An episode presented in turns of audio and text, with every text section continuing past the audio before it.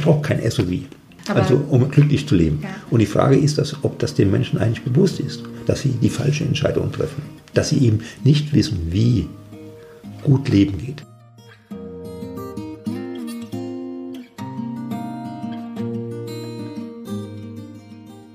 Hallo und herzlich willkommen zu Sinneswandel, dem Podcast für persönliche und gesellschaftliche Transformation. Ich bin Marilena Behrens und ich freue mich sehr, dass du heute mit dabei bist.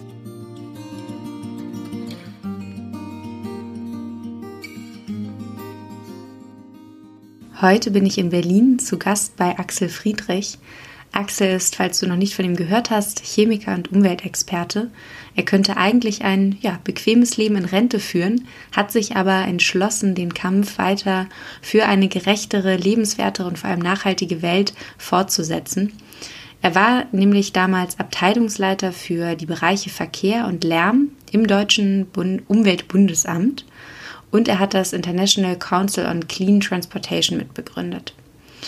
Besonders viel Aufmerksamkeit hat aber vor allem ähm, der Abgasskandal 2015 erregt, den er mit aufgedeckt hat. Und ähm, nach wie vor ist es ihm wirklich ein großes Anliegen, sich einzusetzen für eine gelingende Verkehrswende, also für Mobilität, die nicht auf Kosten unserer Umwelt geht. Insofern begrüße ich jetzt ganz herzlich Axel Friedrich und wünsche uns allen viel Freude bei dem Gespräch.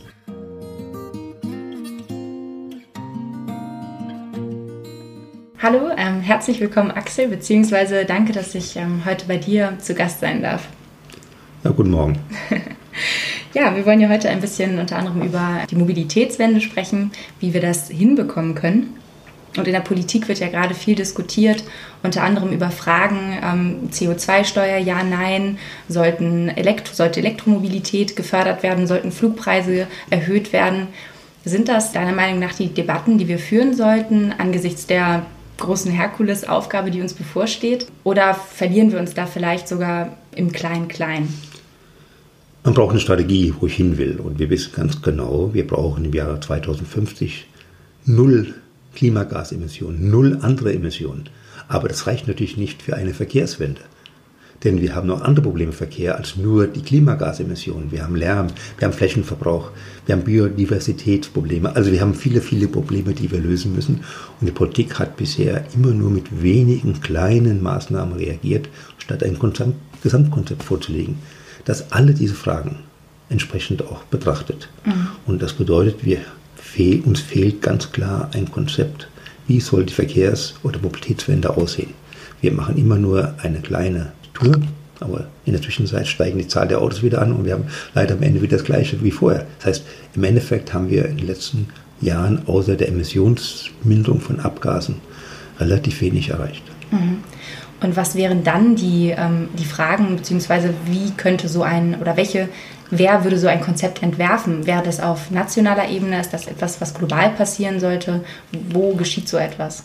Die entscheidende Frage ist, wem gehört der Platz in der Stadt? Wie verteile ich den beschränkten Platz um? Denn ich kann vieles verändern, aber ich kann den Platz nicht verändern.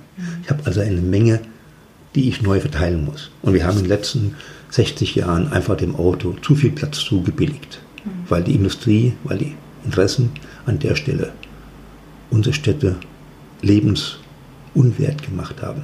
Ja. Das heißt, wir haben Städte, die nicht mehr auf den Menschen abgestellt worden sind, sondern aufs Auto.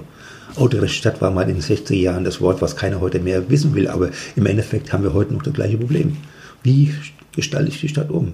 Wie muss ich die Menschen transportieren? Denn Mobilität ist ein Teil unserer Lebensqualität. Das heißt, ich muss ja irgendwo hinkommen, ich muss Leute treffen, ich muss ins Kino gehen können, ich muss einkaufen, ich muss arbeiten. Das heißt, ich brauche Mobilität, um vernünftig leben zu können. Aber wie mache ich das? Ohne meine anderen Mitmenschen entsprechend zu belasten. Das heißt, die alte Formulierung, meine Freiheit endet dann, wenn ich die Freiheit des anderen beeinträchtige. Und das haben wir an vielen Stellen heute. Wir haben eine soziale Entmischung.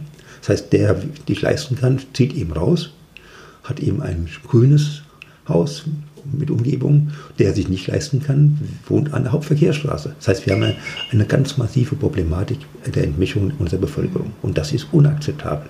Und wir haben natürlich auch Schäden, die von uns allen bezahlt werden, sogenannte externe Kosten, die uns Geld kosten, die uns als Gesellschaft Geld kosten. Das sind Gesundheitskosten, das sind Schäden an Gebäuden, das sind Schäden an der Biodiversität.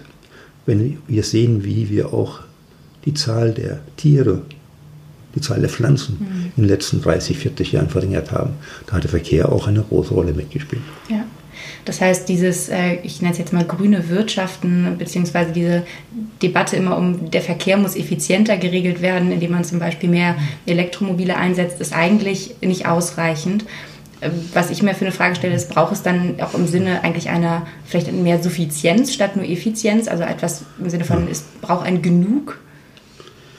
Ich habe immer Schwierigkeiten mit solchen Worten, weil ich immer sage, was brauchen wir eigentlich als Menschen? Und mhm. die Menschen brauchen natürlich Mobilität. Wie gestalte ich die? Wie gestalte ich, dass Menschen entsprechend irgendwo hinkommen? Und ich kann eben ein Ziel erreichen, das nennt man Mobilität. Das kann weit weg liegen oder kann nah liegen. Das heißt, die Planung, wie ich eine Stadt gestalte, wie ich eine Region gestalte, führt auch zu Verkehr. Und das bedeutet, Verkehr ist negativer Begriff. Mhm. Leider meinen meisten Menschen, dass der Begriff der positiv ist. Mobilität ist positiv. Das heißt, Zielerreichung mit dem geringsten Aufwand und geringsten Belastung für die Natur und die Menschen. Nun muss man ja aber auch sagen, dass gerade Deutschland, wir produzieren viele Autos, viele große Autohersteller kommen hier von hier dass das Thema ähm, Mobilität eben auch sehr stark mit dem Auto verbunden wird, sehr emotional aufgeladen ist. Gerade das Auto ist für viele Deutsche auch in gewisser Weise ein Statussymbol. Wie kann es da vielleicht auch zu so einer ähm, neuen Mobilitätskultur kommen? Wir haben viele Länder das gleiche Problem wie in Deutschland, ob das jetzt nach Frankreich, Italien oder sonst wohin gehen ist. Überall hat das Auto einen zu großen Platz eingenommen in den Städten. Und dazu kommt noch der Lkw-Verkehr, von dem wir noch gar nicht gesprochen haben. Das heißt, wir haben hier massive Belastungen erzeugt um die Kosten zu senken. Aber wir haben sie erhöht. Wir haben sogenannte Theorem der konstanten Reisezeit. Seit, seit den Römern haben die Menschen praktisch die gleiche Zeit pro Tag, die sie für die Reise aufwenden. Mhm. Weil logischerweise, ich muss acht Stunden arbeiten, acht Stunden schlafen. Sozialverbindungen macht straffen, da bleiben eben pro Tag nur eine Stunde für die Reise übrig. Das heißt, die Menschen haben immer anhand der Geschwindigkeit ihre Planung gemacht, wo sie leben. Und je schneller man gefahren ist, desto größer wurden die Städte. Deswegen konnten die Städte sich ausdehnen. Aber jetzt haben wir dieses Theorem unterbrochen, weil jetzt kann ich nicht mehr schnell fahren, obwohl die Städte groß geworden sind, weil der Stau den Erfolg der höheren Geschwindigkeit wieder umgedreht hat. Das heißt, wir haben genau das geschafft, was man nicht wollte. Das heißt, wir müssen unsere Städte deswegen umgestalten, damit wir wieder die Städte als Begegnungsort der Menschen gestalten. Und das geht zu machen, ziemlich schnell. Wenn man Beispiele nimmt, Kopenhagen zum Beispiel, wo eine Bürgermeisterin 96 gesagt hat, ich gestalte die Stadt um. Da habe ich heute fast 50 Prozent Anteil Radverkehr. Mhm. Zürich, wo einer gesagt hat, ich möchte den ÖV ausbauen. Mhm. Da hat der ÖV eben Vorrang. Und die Statussymbol. Also ich kann das schaffen, wenn einige wenige Menschen sagen, ich möchte das verändern. Wir haben eine Studie gemacht, in allen diesen Fällen waren es immer eine oder zwei Personen. Und zwar unabhängig von welcher Ebene, die gesagt haben, ich will das ändern. Und dann kann man das auch ändern. Und die Leute begeistern und sagen, wir können die Stadt besser machen, lebenswerter machen. Das klingt ja so, als wäre das etwas, was vor allem auch auf sehr lokaler Ebene passiert. Weil du gerade von Bürgermeistern gesprochen hast. Viele warten ja irgendwo darauf, dass in der Politik irgendwo was passiert und sagen, ach Mensch, das ist so, da passiert nichts und das frustriert mich. Mhm. Aber bedeutet das dann vielleicht auch, ähm, dass, dass wir tatsächlich als zivile Bevölkerung viel mehr tun können, als wir uns vielleicht zum großen Teil bewusst sind? Wir haben viele Ebenen natürlich in der Politik und viele Entscheidungen im Verkehrsbereich sind in der Stadt, sind in einem Dorf. Was mich immer fasziniert, dass große Städte einen höheren Radverkehrsanteil haben als kleine Städte, obwohl an sich die Strecke viel kürzer sind. Wieso eigentlich? Mhm. Weil da keiner da ist, der sich der Sache annimmt. Das heißt, eigentlich müssten in den kleinen Städten viel, viel mehr Leute Fahrrad fahren. Es gibt einige gute Beispiele, die das gemacht haben. Und da kann man sehen, die Menschen sind zufriedener. Die Menschen sind einfach mit dem Leben zufriedener. Warum wollen Leute nach Berlin gehen zurzeit? Weil einfach die Lebensqualität höher ist. Weil der Lärm gesunken ist, weil die Abgase gesunken ist, weil mehr Radverkehr da ist. Die Leute fühlen das nicht direkt. Man lädt von so weichen Faktoren. Mhm. Weil wenn ich heute als Ingenieur einen Arbeitsplatz suche, habe ich die Wahl. Gehe ich in eine Stadt, die hochbelastet ist, oder eine Stadt, die mehr Lebensqualität für mich, meine Frau, meine Kinder alles bietet. Und dafür habe ich Auswahl. Das heißt, diese weichen Faktoren werden immer wichtiger in der Entscheidung. Und das bedeutet, die Menschen müssen sich einmischen, was eben auch an dem Beispiel Friday for Future jetzt sieht. Die Menschen können sich einmischen und sie haben eine Möglichkeit, was zu machen. Und mhm. das war lange Zeit so, dass die jungen Menschen einfach gesagt haben, nee, ich kann gar nichts tun. Das ist völlig Unsinn. Einzelne Personen können die Welt verändern. Hier in Berlin der Volksentscheid Radverkehr, das waren einige wenige Leute, Ja. die dafür gesorgt haben, dass Berlin als erste Stadt in der Welt ein Mobilitätsgesetz bekommen hat. Was jetzt noch umgesetzt werden muss, ist auch noch ein mühsames Geschäft. Aber immerhin, man hat es geschafft. Und es waren keine großen Mengen, Menschenmengen, die hier dafür gesorgt haben, dass Berlin umgestaltet wird. Und man kann als Einzelner, als, We als kleine Gruppe die Welt verändern. Das macht doch auf jeden Fall schon mal Mut. Ähm, was mich jetzt nochmal dennoch interessieren würde, ist, dass oft ist es ja so, dass die Menschen, die Bürger sagen, ja, wir sind für Klimaschutz, wir wollen eine bessere, wir wollen in einer besseren, lebenswerteren Welt leben. Aber wenn es dann tatsächlich um so etwas geht wie eine CO2-Steuer oder den Verzicht, beispielsweise ein Auto, dann bricht man sich dann doch nicht dafür ein, sondern sagt, ach nee, ich finde es eigentlich gerade ganz bequem. Braucht es daher vielleicht auch mehr Regulierungen? Also ich musste an das Buch ähm, Ökoroutine denken, ähm, wo der Michael Kopatz, heißt er, glaube ich, ähm, geschrieben hat, dass es, dass es uns Menschen auch leichter eigentlich gemacht werden muss, in die in Anführungsstrichen besseren bzw. nachhaltigeren, im Sinne der Ökologie nachhaltigeren Entscheidungen zu treffen, was für uns bisher eben etwas schwieriger noch ist. Ich brauche eine Vielzahl von Dingen. Ich brauche natürlich Vorschriften, weil manche Leute erreiche ich nur über die Vorschriften. Aber ich brauche auch Bilder. Bilder im Sinne von Bilder, die, positive. die den Leuten zeigen, wie sieht die Stadt aus, wenn ich sie umgestalte. Ja. Das heißt, ich brauche auch die Architekten, die Stadtplaner, die Bilder entwerfen, die Menschen zeigen. Das macht mir Spaß. Als in Kopenhagen die Leute gefragt wurden, warum fahren sie Fahrrad, haben die meisten geglaubt, aus Umweltschutz oder Geld zu sparen. 80 Prozent hat gesagt, wir fahren Fahrrad, weil es Spaß macht. Ja. So, die Frage, wie kriege ich diese Bilder umgestaltet? Wie kriege ich auch den Platz dafür, dass die Menschen diesen Spaß haben? Wie gesagt, die Frage, wie kriege ich auch Entscheidungen dann der Stadtverwaltung, im Winter erst den Radverkehr, den, den Schnee wegzuräumen und nicht dem Auto? Heißt, diese Frage hängen alle zusammen natürlich, aber die Frage ist natürlich schon, wie kriege ich das hin? Und wenn die Bürger dafür sorgen, dass sie den Platz bekommen, dann geht es auch politisch. Und das kann man hier gerade in Berlin gut erkennen. Und Berlin ist ja keine kleine Stadt von der Fläche, eine sehr große Stadt von der Fläche. Viel größer als die meisten Menschen glauben. Das heißt, von Nord nach Süden sind es 60, 70 Kilometer. Und trotzdem steigt der Anteil Radverkehr in den letzten Jahren ziemlich deutlich an. Und das bedeutet, die Menschen haben es einfach satt, mit diesen Autos zu leben. Ja. Und natürlich hat Berlin auch einen guten ÖV-Verkehr, nicht gut genug, aber besser als die meisten anderen Städte. Das heißt, ich habe Alternativen. Das heißt, ich muss den Menschen nicht nur sagen, ihr dürft nicht mehr Auto fahren. Ich muss auch sagen, wie wollt ihr euch bewegen, wie wollt ihr eure Mobilität erhalten. Das heißt, wie kriege ich das hin, dass die Menschen auch an der Stelle von einem Ort zum anderen kommen, mit einem geringem Aufwand, mit, auch mit viel Spaß. Die Frage, wie kriege ich das hin? Und wenn ich dann eben morgens in die S-Bahn gedrängt werde und habe keinen Platz, oder sie kommt gar nicht, oder was für alles, oder nachts fährt sie gar nicht mehr. Berlin ÖV für die ganze Nacht. Genau, aber Ja. das Problem ist ja auch, dass äh, nicht nur Menschen in Berlin leben, sondern es gibt auch eben viele Pendler, es gibt Menschen, die etwas weiter außerhalb leben. Das ist die Frage, wer Entscheidung trifft, nach außen zu ziehen, der muss auch die Konsequenzen auf sich nehmen. Okay. Denn eigentlich müssten die Steuern komplett umgestellt sein. Wieso zahlt jemand, der draußen wohnt, eine geringere Grundsteuer, eine geringe Anschlussgebühr für Gas und für Wasser und die gleiche wie in der Stadt? Er hat ja höhere Aufwände für die Gesellschaft. Das heißt, das müsste eigentlich umgekehrt sein. Die Steuer müsste am geringsten in der Stadtmitte sein. Und je weiter ich draußen wohne, desto höher müsste die Steuer werden. Denn die kosten die Gesellschaft Geld. Denn- Denn wenn ich Stromleitungen, Gasleitungen, Wasserleitungen legen muss, die weit draußen sind, das kostet die Gesellschaft viel mehr, als wenn ich in der Stadt eng zusammen wohne. Und Werden nicht sogar Pendler ähm, unterstützt? die gibt die Pendlerpauschale. Genau. Das ist eine Sache, die natürlich auch nicht unbedingt positiv ist. Aber das Problem und, ist ja, und ich, ich kann nur sagen, mir ist jemand, der viel mehr Auto fährt, lieber als jemand, der 20 Kilometer mehr Bahn fährt. Weil auch die Bahn fährt nicht ohne Energiebelastung, Mhm. ohne Verbrauch, ohne, ohne Abgasbelastung. Das heißt, ich, jede Bewegung, die ich mache, hat eine negative Bilanz. Das heißt, ich muss, wenn ich nicht gerade fahre oder Fuß zu Fuß gehe, das heißt, alles, was ich an motorisierten Verkehr habe, führt zur Belastung. Und ich habe nur eine relativ günstigere Bilanz für die Bahn oder für den Bus, aber nicht eine absolute. Das heißt, wenn ich eben viermal geringe Bilanz habe im ÖV-Betrieb als in einem Auto, aber wenn das Auto dann eben viermal weniger fährt, dann ist das logischerweise auch nicht die Problematik. Ja. Das heißt, die ganze Zersiedlung unter Städte, die ganze Herausnehmen der Funktionen aus der Stadt, die machen unsere Probleme aus. Ich wollte gerade sagen, weil ähm, viele Menschen, wo du gerade gesagt hast, ähm, eigentlich müsste der Wohnraum außerhalb der Städte am teuersten sein.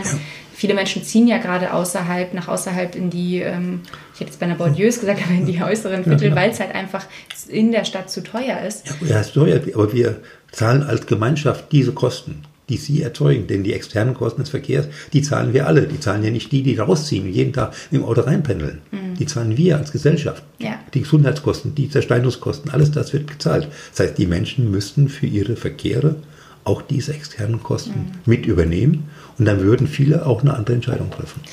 Aber was, wenn kein Wohnraum in der Stadt mehr verfügbar ist? Es ist ja gerade so, dass wir. Man, man muss natürlich auch sehen, und es ist ja an vielen Stellen so, dass man Wohnraum anders gestalten muss. Mhm. Man muss Wohnraum auch neu verteilen. Es ist ja auch so, dass manche Menschen in Wohnungen wohnen, die viel zu groß für sie sind. Wie kriege ich das hin? Wenn sie umziehen, würden sie mehr Miete zahlen. Also ziehen sie nicht um. Das heißt, wir haben an vielen Stellen hier soziale Probleme zu lösen, die zurzeit keiner angeht. Wir haben natürlich auch die Frage, wie muss ich die Wohnung gestalten, damit ich möglichst wenig Kosten habe. Das heißt, wenn ich dann hohe Heizkosten habe, dann habe ich auch nichts gewonnen. Das heißt, ich muss an vielen Stellen anfangen, wenn ich das Ziel in 2050 klimafrei Deutschland zu haben und nicht nur Deutschland, sondern die gesamte Welt, dann habe ich an vielen Stellen anzugreifen. Das ist der Verkehr eben nur einer der Punkte. Wie gesagt, es gibt ein schönes Beispiel von jemand, der hat gesagt, ich verkaufe mein SUV jetzt und ziehe dann auch etwas weiter außerhalb raus und hat festgestellt, hat ein Passivhaus gebaut, dass der Verkehrsanteil höher war als der Vorteil von seinem Passivhaus. Das heißt, die Frage, ich muss insgesamt eine Lösung finden für alle diese Probleme. Und wenn ich eben rausziehe und dann jeden Tag pendle, dann habe ich für die Gesellschaft und für meine eigene Bilanz eben nichts gewonnen. Das klingt, oder ich muss da sofort an den, an den, den Rebound-Effekt auch denken, Problemverlagerung. Also Klar. was ich selbst auch merke, das kann man ja also nicht nur auf den Verkehr bezogen, sondern grundsätzlich, man denkt, oh ja, ich steige jetzt von Plastik auf Glas beispielsweise und man merkt dann, oh Mensch, die CO2-Bilanz ist zum Teil auch nicht besser, weil das wieder dann die Transportkosten dann wieder, weil, weil naja, Glas in, der, in, der, in der Regel ist so, dass die regionalen Glasflaschen deutlich besser sind als die weit transportierten ja. Plastikflaschen. In den Bilanzen wird oft so getan, als wäre die gleich. Mhm. Nur mit einer Entscheidung Glas bleibe ich immer im regionalen Bereich. Sobald ich Plastik einführe, kann ich die weiter transportieren. Das heißt, die großen Konzerne haben hohes Interesse, Plastik einzuführen, weil sie natürlich nicht regional arbeiten. Die regionalen Brauereien oder Wasserabfüllbetriebe, die haben Interesse an der Stelle, weil sie wissen, ihr System geht nur regional. Das heißt, diese Frage ist auch eine Entscheidung, die man als Gesellschaft dann trifft, als, auch als Konsument. Was nehme ich mir eigentlich? Und das sage ich, wenn ich eben eine Flasche nehme, die aus Bayern kommt, eine Bierflasche, die aus Plastik ist, als Beispiel, was so scheiße schmeckt, Entschuldigung. Aber ich die Frage, schon lange nicht mehr aus Plastik. Ja, die Frage einfach, wie, wie kriege ich das hin, dass ich auch diese Belastung verringere?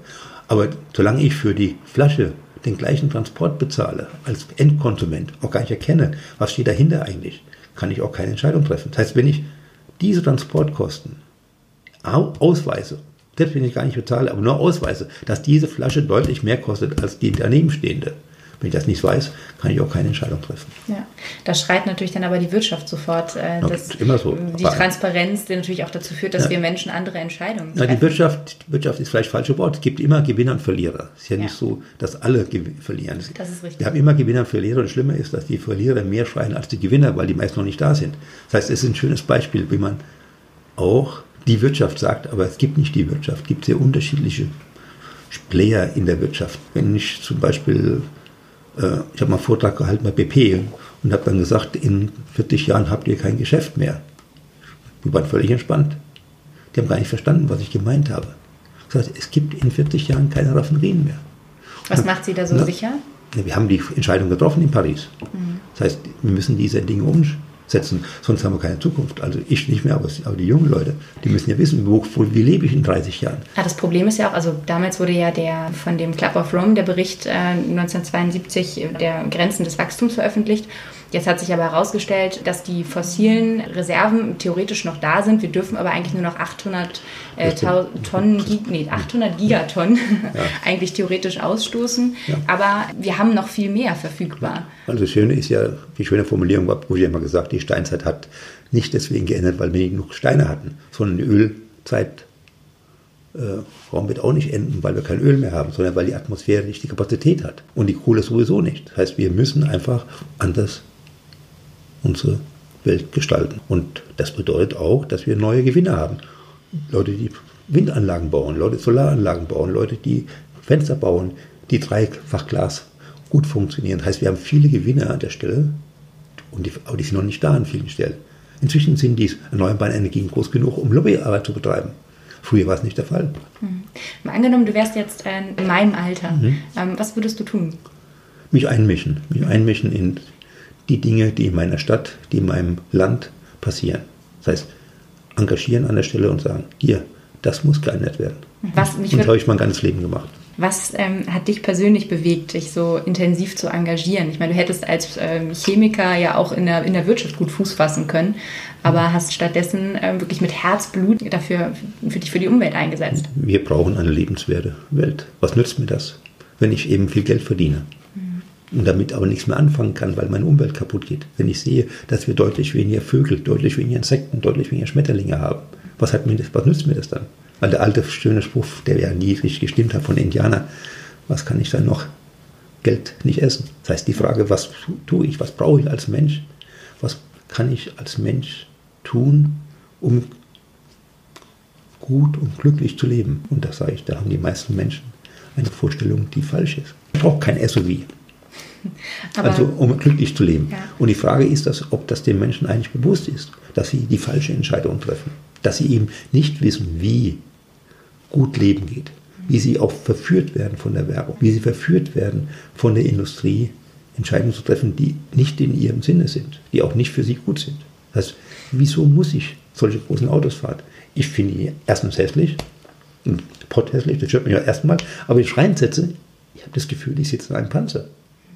Weil ich habe einen kleinen Fiat 500 im Jahre äh, 73, der wiegt 550 Kilo und die Dinge wiegen zweieinhalb Tonnen.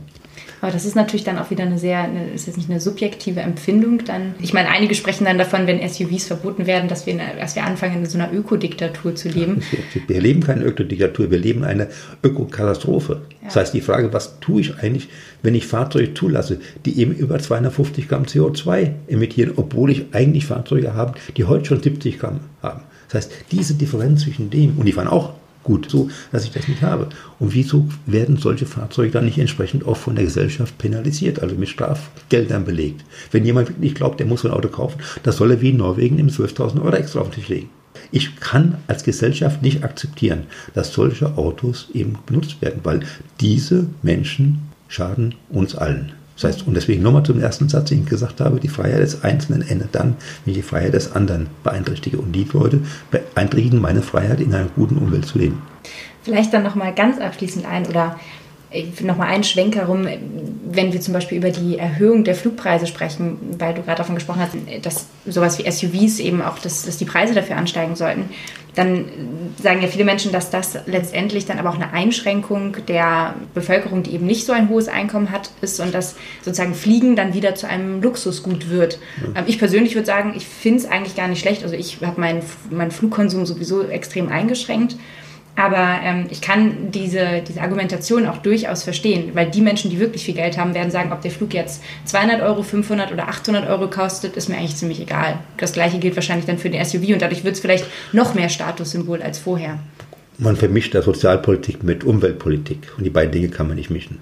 Logischerweise, wenn wir Ungleichheiten haben, äh, immer, gab es immer. Und die Frage, wie weit ich die entsprechend auch gestalte. Und wenn jemand wirklich arm ist, hat er kein Auto da fährt er eben Bus oder Fahrrad. Das heißt, diese Frage habe ich immer. Ich frage, wo lege ich die Grenze hin als Gesellschaft? Und es bleibt natürlich so, dass aus meiner Sicht auch am Ende solche Autos verboten werden müssen. Weil logischerweise auf Dauer sind auch solche Fahrzeuge unakzeptabel.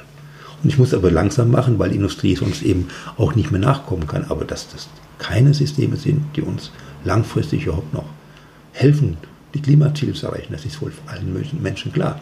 Nur die Frage, wie kriege ich das hin? Und da muss ich erstmal ökonomische Instrumente nutzen. Und der zweite ist natürlich dann auch entsprechende Regeln schaffen. Das geht ohne Regeln, geht das nicht. Weil ich kann vielleicht 20, 30, 40 Prozent überzeugen, vielleicht 80 Prozent. Aber am Ende muss ich für alle Regeln schaffen. Und das bedeutet, ich muss Mehrheiten schaffen in der Gesellschaft. Und das war immer mein Kampf, Mehrheiten zu schaffen in der Gesellschaft, um entsprechende Regeln zu bekommen. Nun sind wir ja in Deutschland, ähm, geht es uns recht gut, äh, verglichen mit einem großen Teil der Rest der Bef oder einem, einem Teil der, der, Bevölkerung, die jetzt gerade erst beginnen, diesen, diesen neuen Wohlstand eben auch zu genießen, die jetzt anfangen können, Fleisch zu essen, die ähm, vielleicht jetzt erst anfangen, sich Autos zu kaufen, denen jetzt zu verbieten, das zu tun, diesen neuen Wohlstand ähm, überhaupt erst ähm, den Geschmack dafür zu bekommen, wäre das nicht irgendwie vermessen? Wir haben ihnen die Leuchttürme vorgelegt. Wir haben ihnen dies, was sie als sinnvoll ansehen, als gut ansehen, ja vorgelebt und auch vor allem auch in Filmen, in Werbung entsprechend vermittelt. Man darf nicht unterschätzen, wie hoch der Einfluss auch von Hollywood oder Fernsehen in diesen Gegenden sind.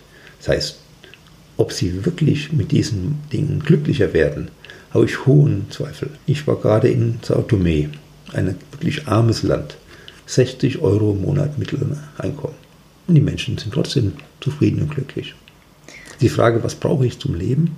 Was muss ich haben? Ich muss eine Wohnung haben, ich muss heizen, ich muss mich bewegen können. Das ist eigentlich das, was dem, und Menschen, die einem lieben.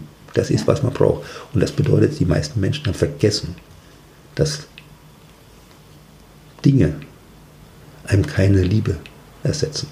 Das heißt, wie kriege ich das hin, dass die Menschen miteinander umgehen? Und je mehr ich habe, desto höher wird auch die Konkurrenz, desto höher wird auch der Streit in der Gesellschaft. Deswegen unsere hohe Differenz zwischen reichen und armen Leuten, was in den USA noch größer als bei uns ist, das ist ein Teil unserer Strukturschwäche, die wir haben. Wenn wir das nicht überwinden, werden wir die Gesellschaft nicht zusammenhalten. Das heißt, es braucht im Prinzip auch, ähm, wenn ich das richtig verstanden habe, mehr positive Beispiele, auch Menschen, Vorreiter die, Vorreiterinnen, die sagen, ähm, wie ein, ein lebenswertes Leben aussehen könnte, was eben nicht nur auf mehr Wachstum, mehr Konsum beruht, sondern vielleicht sogar weniger und dafür aber eben trotzdem oder gerade deswegen mhm. lebenswert und schön ist. Man kann an einem schönen Beispiel Fleisch ja schön sehen. Früher war ein Fleischessen ein Sonntagsbraten. Mhm gab einmal in der Woche, wenn überhaupt, und dann auch nicht so viel wie heute. Das Fleisch hat eine andere Qualität gehabt, weil es eben dann auch langsamer wachsen konnte. Eben nicht Hühner, die eben dann in acht Wochen eben zwei Kilo wiegen, erzeugt wurden. Das heißt, alles die Dinge, die wir jetzt erzeugt haben, haben uns mehr Fleisch gebracht, haben uns mehr Gesundheitsprobleme gebracht, mehr Umweltprobleme gebracht, haben uns die glücklicher gemacht. Ist es nicht sinnvoller zu gucken, was brauche ich als Mensch? Muss ich nicht auch an der Stelle Regeln schaffen, dass diese Massentierhaltung in der Form nicht gestaltet wird, weil das bedeutet, Menschen ansprechend ja auch gesundheitlich zu belasten. Sie glauben ja, ihnen geht es besser, aber wer jeden Tag Rindfleisch isst, der hat irgendwann doch Darmkrebs, das völlig, wissen wir heute. Und die Frage, wieso lassen wir eine solche Veränderung unserer Struktur zu? Wieso haben wir heute Fleisch, das im Laden drei Euro das Kilo kostet? Wieso haben wir solche Strukturen zugelassen? Wieso haben wir auch Massentierhaltung zugelassen, die unsere Umwelt zerstört hat. Wieso haben wir Rinderställe mit 10.000 Rindern oder Schweineställe bis zu 100.000 oder Hühner bis zu 500.000? Die, diese Konzentration auch, was ja auch im Umweltproblem mit sich bringt, was Tierwohl zerstört. Das heißt, die Frage, Wieso kann man nicht einen vernünftigen Ökolandbau vorschreiben? Wieso muss ich an der Stelle solchen Unsinn auch zulassen? Wieso mache ich keine Regeln, dass hier an der Stelle eben diese Dinge auch dem Gemeinwohl der Tieren und dem Wohl der Menschen dient? Und das kann ich nur sagen, da sind viele Dinge schiefgelaufen, zu hohe Belastung der Umwelt und zur Belastung der Menschen und wir haben die Umweltstrukturen zerstört. Durch Überdüngung, durch Übersäuerung, durch Pestizide, Herbizide, alles ohne Ende. Und das bedeutet, wir haben die Strukturen verändert. Und das bedeutet, wir haben auch unsere Lebensgrundlage mhm. zerstört. Und das haben die meisten Menschen jetzt erst verstanden, dass einfach die Zahl der Insekten rückgegangen ist. Aber es bedeutet auch Schwalben. Als ich Kind war, waren überall Schwalben. Heute finde ich keine Schwalben. Warum? Was sollten die Schwalben machen? Die haben ja keine Insekten mehr. Das heißt, ich habe diese Erkenntnis, dass ich ein Ökosystem habe, das ist bei den Menschen nicht angekommen. Und dass sie auch tägliche Entscheidungen treffen, die dieses System zerstören. Aber im Endeffekt muss ich dafür kämpfen, dass ich Mehrheiten kriege, weil ich kriege nicht alle Leute in der Zeit, die ich habe, überzeugt. Also geht es ja doch tatsächlich dann wirklich auch stark um das Moralische, beziehungsweise um das kulturelle, den kulturellen Aspekt dahinter. Ist moralisch, moralisch ist das falsche Wort. Moral, genau, weil ich wollte gerade. Ist keine Moral, ist keine Moralfrage, ist eine Frage des Überlebens.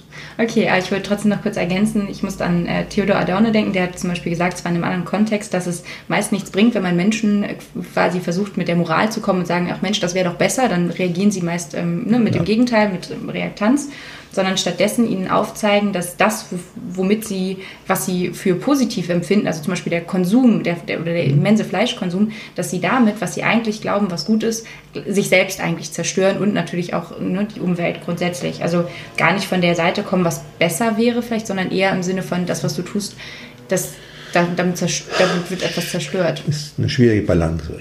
Beides machen. Ich muss den Menschen erstmal klar machen, wenn sie Fleisch essen, zerstören sie auch den Regenwald im Amazonas oder die Pampa in Argentinien oder eben auch in Malaysia und in Indonesien, im Regenwald. Das heißt, ich muss diese negative Bilanz aufstellen, gleichzeitig auch die positiven Nachrichten, dass mit diesem Fleischkonsum sie deutlich öfter krank werden. Das heißt, und gleichzeitig muss ich dafür sorgen, dass der Fleisch teurer wird, indem ich eben Regeln schaffe. Dies eben bedeutet, die Konsum hängt ab von den Kosten. Die Menschen haben ein bestimmtes Einkommen. Das heißt, wenn ich das teurer mache, dann wird weniger verbraucht. Das ist einfach ganz normale ökonomische Bilanz. Das heißt, wenn ich den Autoverkehr teurer mache, wenn ich den Fleischkonsum teurer mache, wenn ich alles das entsprechend regle und den Menschen das Geld an anderer Stelle wiedergebe, durch bessere Schulen, durch bessere Kindergärten, alles das, was ich tun kann, wo der Staat als Gemeinwesen für uns alle wirkt. Was mich immer aufregt, wenn jemand sagt, der Staat macht, der Staat ist nicht der Staat, der Staat sind wir. Wir sind der Staat. Und wenn wir uns nicht einmischen, dann gehört der Staat der Industrie. Und das heißt, ich sage, es ist mein Staat und ich lasse nicht zu, dass die meinen Staat übernehmen. Das ist doch vielleicht ein, ähm, ein mutmachendes Abschlusswort, was wirklich nochmal deutlich macht, dass wir als äh, zivile Bevölkerung, dass wir als Bürger und Bürgerinnen etwas tun können, dass es auf uns als Einzelne ankommt, aber eben vor allem auch, dass wir uns einmischen sollten in das Geschehen und äh, es nicht, nicht einfach nur darauf hoffen sollten, dass irgendwo oben mal was passiert. Nein, einmischen, mitmachen, ändern. Wir haben es in der Hand. Dankeschön, Axel, für das ja. spannende Gespräch. Bitte. Natürlich auch ein Dankeschön an dich fürs Zuhören. Ich hoffe, du konntest aus dem Gespräch zwischen Axel Friedrich und mir etwas für dich mitnehmen. In den Shownotes findest du weitere Informationen und Literatur. Und ansonsten, wenn dir die Folge gefallen hat, dann freue ich mich sehr, wenn du sie mit Freunden, Bekannten, Verwandten, Unbekannten teilst oder mir auch gerne eine Bewertung auf iTunes hinterlässt. Aber das Allerwichtigste ist vielleicht, wie du eben gehört hast, dass wir selbst aktiv werden, mitgestalten. Insofern bin ich gespannt von dir zu hören und freue mich, wenn du das nächste Mal wieder reinhörst bei Sinneswandel, dem Podcast für persönliche und gesellschaftliche Transformation. Bis bald.